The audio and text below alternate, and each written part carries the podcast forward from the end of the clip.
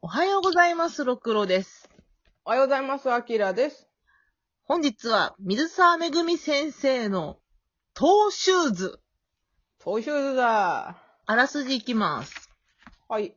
まあ、2巻のあらすじを読ませていただきますね。ほい。くるみです。小5の時、初めて見に行ったバレエに感動して、バレエを習い始めました。バレエスクールの発表会では、本番で失敗。そんな時、ももちゃんが研究生に推薦され、なぜか私も一緒に研究所に入ることになんて、びっくり研究生になって、初めての発表会の演目はコッペリア。大好きなストーリーだから、主役のスワニルダをやってみたい。さきと長谷部さんも立候補してるけど、私なりにオーディションに向けて毎日頑張ってます。以上。あ、ロックさんいけるね。え、マジであ、ロックさん可愛い声出せるんじゃん。出 てた小5の声で出てためっちゃ可愛かった。え、ちょっと、意外、意外っていうか、萌えなんだけど、ちょっと。 マジで出るんだ、そんな可愛い声。すっげえ、今感動したわ、私今。小5の声で出たか。出てた、出てた。ちゃんと子宮から声出てたよ。それ誰が言うんだっけ子宮から声出てるって。あの、声優、声優オタクの処女中、声優処女中のオタクが、この声優子宮から声が出 てないみたいな。あの、名人図鑑に入れるべきやんな。そうあ、なんだっけ、処女膜から声が出てないか、どっちかな、どっちなかをんか言ってたよねそそそううう そうどっちかで言ってだから俺にはわかるみたい。た。いやー、深いなーと思って。声豚の世界って深いなーと思った。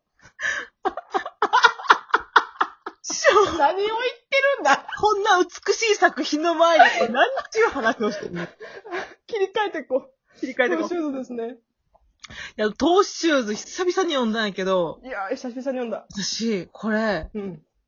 えー、前、じ、えーと、なんだっけ、なんとか、おしゃべりな時間割うん。の次に好きかもしんない。あー、わかる。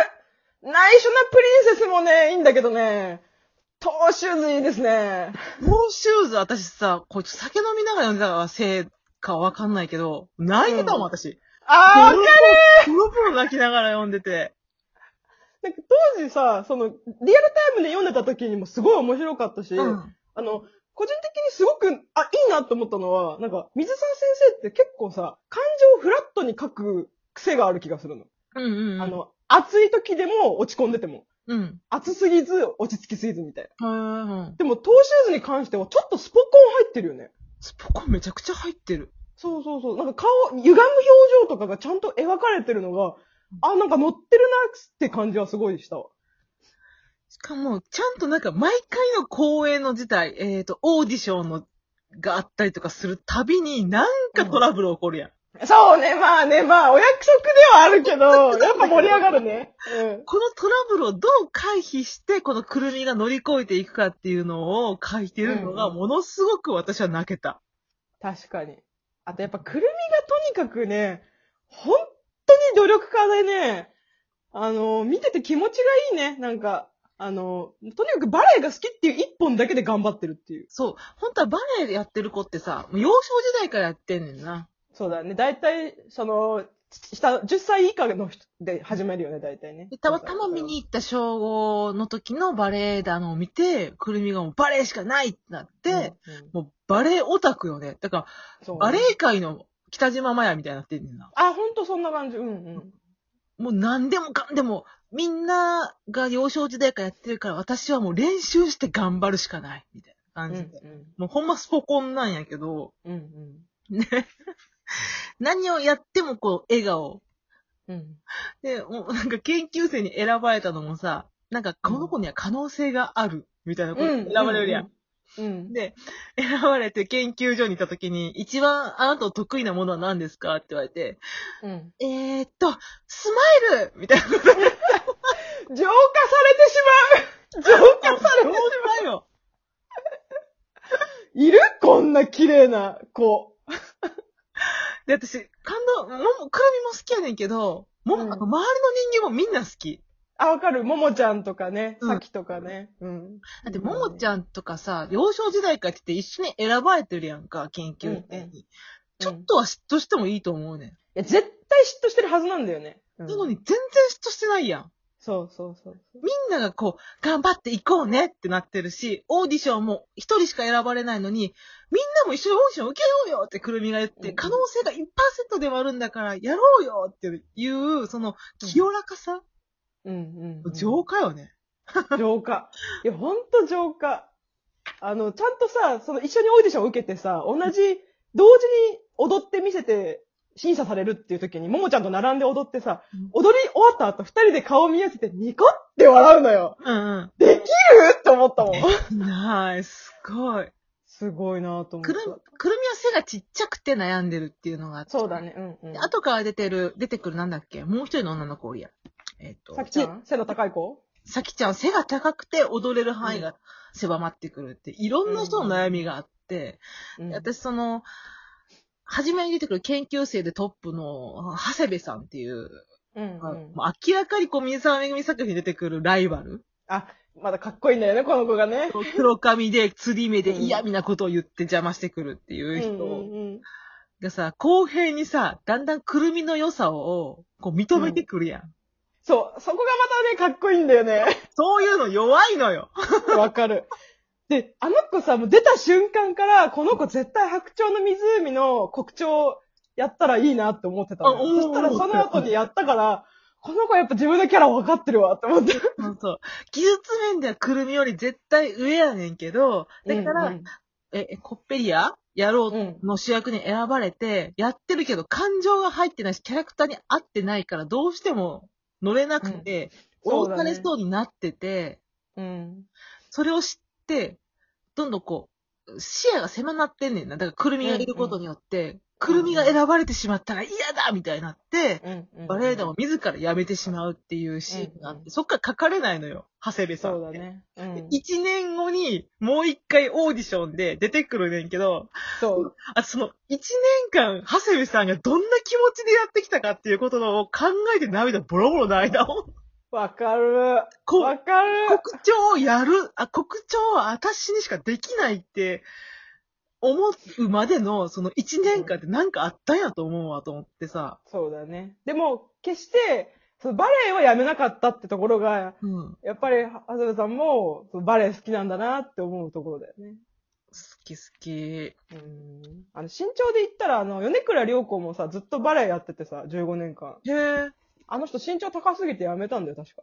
あ、やっぱ選ばれちゃうんだ。そうそうそうそう。というのがあるから、くるみは身長が低くてダメって言われたけど、その逆の悩みももちろんあるよっていうところがすごいいいよね。ちゃんとそれぞれの悩みがあるっていう描かれ方が。そうそうそうそうそう。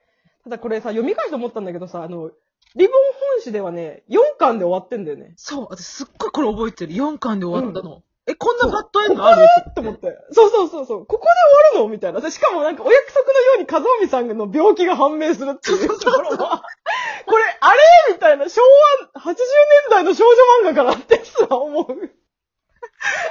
渡辺さんっていうのが、なんかそのバレエ団のトップの男性ダンサーみたいな。で、うんそうやって踊れることがもうくるみの夢で、でも身長差があるから、あなたは踊れないわよ、プリマになれないわよ、みたいなことを長谷部さんに言われたりとか、言われてて、で、その、なんでこの、和臣さんがこうくるみに目をかけてあげるかって言ったら、やっぱりうんくるみの才能に気づいてるから、一緒に踊りたいから焦ってこうね、レうん練習を見せたりと、見見たりとかしてあげてんねんけど、うんうん。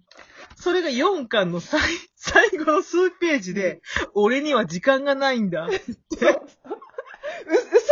って思ったもん。そしてこれ、水、水沢先生ってちょっと思ったもん。そうそう、ええーって。それで終わ終わったまま、え、どうだったのみたいな。一応、うんうん国は留学して終わるで終わるやんか。う明ん。るい終わり方ではあるねんけど、その、リトルバレリーナの夢を乗せて、みたいな感じで終わってる3ページ前に、その、うんカズオミの、あの、友人が、なんでだよ、どうしてですが、とか言って、